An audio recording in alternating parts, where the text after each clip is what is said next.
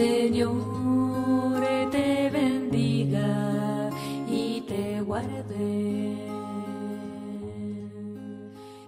Hermanos, muy buenos días. La paz de Jesús esté con todos ustedes. Por fin llegó el día tan esperado, tan anhelado, la fiesta de Pentecostés.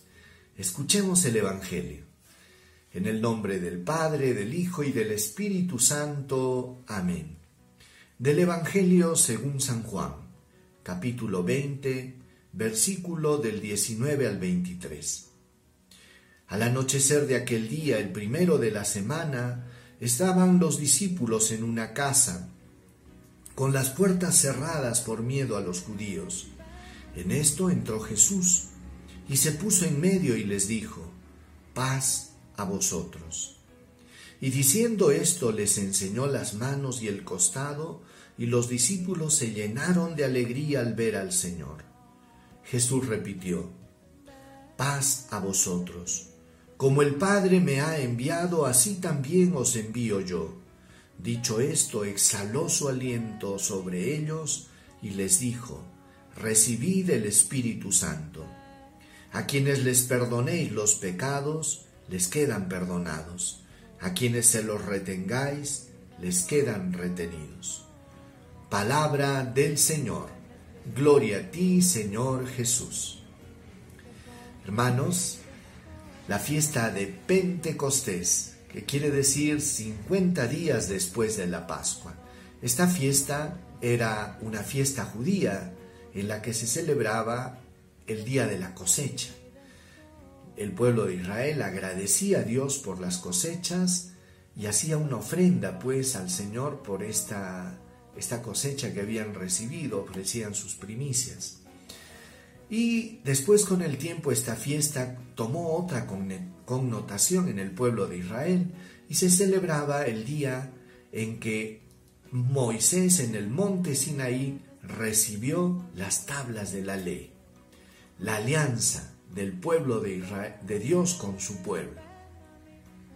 Jesús escogió esta fecha para la llegada del Espíritu Santo y creo que tiene un significado profundo. Porque porque la llegada de Jesús, hermanos, con la llegada del Espíritu Santo, se va a cumplir las profecías del Antiguo Testamento en las que Dios decía que haría una nueva alianza con su pueblo y que escribiría su ley ya no en tablas de piedra, sino inscribiría su ley en los corazones de sus fieles. Y esto es lo que iba a pasar este nuevo pacto, esta nueva alianza en la que Dios haría morada en cada uno de nosotros. Recibiríamos el Espíritu Santo. Él haría un pacto con cada uno de nosotros y nos transformaría. El Espíritu Santo, hermanos, en la llegada del Espíritu Santo, pues, ha marcado el inicio de la iglesia, el inicio de esta pequeña comunidad que sale a las calles a evangelizar. Por eso que Jesús les dijo, no se ausenten de Jerusalén, dentro de poco ustedes serán revestidos de la fuerza de lo alto, y seréis mis testigos en Jerusalén, en Samaria y hasta los confines de la tierra. Jesús les decía eso, van a ser revestidos de la fuerza. Esta fuerza que viene de lo alto, hermanos, es el Espíritu de Dios. Y es que toda la Pascua nos hemos venido preparando de alguna manera para este acontecimiento. Recuerden que Jesús decía, tengo muchas cosas por deciros, pero ustedes no pueden con ellas por ahora. Pero cuando venga el Espíritu de la verdad, los conducirá a la verdad plena. Aquel día ya no me tendréis que preguntar nada, decía Jesús porque el Espíritu os lo enseñará todo. Jesús creó toda una expectativa con la llegada del Espíritu y les decía incluso, les conviene que yo me vaya, porque si no me voy, no vendrá el Espíritu del defensor. Espíritu paráclito, Espíritu de la verdad, Espíritu defensor.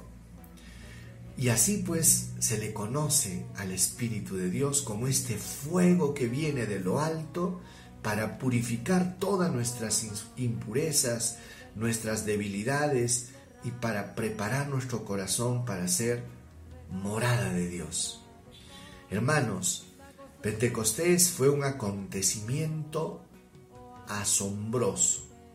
Y fíjense, el Evangelio que leíamos decía que los judíos, los, los, discípulos estaban con las puertas cerradas por miedo a los judíos. ¿Qué había pasado con estos discípulos si ya habían visto a Cristo resucitado? Ya habían tenido el testimonio de las mujeres, de los discípulos de Maús. Se había parecido Jesús, pero sin embargo todavía ellos eran prisioneros de sus miedos, de sus temores, de sus inseguridades. Pero algo pasó en Pentecostés. Algo sucedió que hizo que la iglesia saliera de ese encierro y saliera a evangelizar. Y entonces pues vemos a un Pedro, por ejemplo, que era imprudente, temeroso, que negó a Jesús tres veces, a un Pedro que se convirtió en un testigo elocuente, que después no tuvo miedo de dar la vida por su maestro, que contento sufrió cárceles, dichoso de ser digno de sufrir por su maestro. Esto nos deja asombrados. Nos deja asombrados también el hecho de cómo esta pequeña comunidad, hombres sencillos, muchos de ellos sin preparación, pero que sin embargo comenzaron a predicar con tanta valentía y convicción que Cristo había resucitado y que Él estaba vivo entre nosotros, que fue asombroso, hermanos, cómo impactó hasta nuestros días este testimonio. Y eso fue obra del Espíritu Santo no solo eh, el hecho pues de la predicación valiente, sino de que toda esta predicación estuvo acompañada por signos de poder, milagros que operaban los discípulos. Pedro, Juan sanaron al tullido de nacimiento en el templo. Pablo y todos los discípulos multiplicaban los signos y prodigios. ¿Por qué? Porque Cristo estaba vivo y operante en medio de la iglesia a través de su espíritu.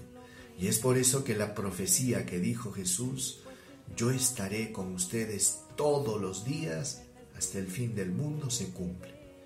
Hermanos, Pentecostés no es un acontecimiento del pasado.